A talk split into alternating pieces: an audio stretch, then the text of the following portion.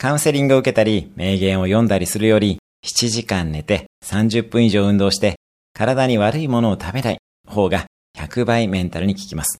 要するに、睡眠、食事、運動の3つです。眠れなくても7時間はベッドにいる。1日30分、週に3時間以上の運動をする。砂糖やアルコールなどの刺激物を入れずにできる限りヘルシーな食生活を送る。何を食べるかより何を食べないかの方が大切ですね。これらを守れば勝手にメンタルは改善されていきます。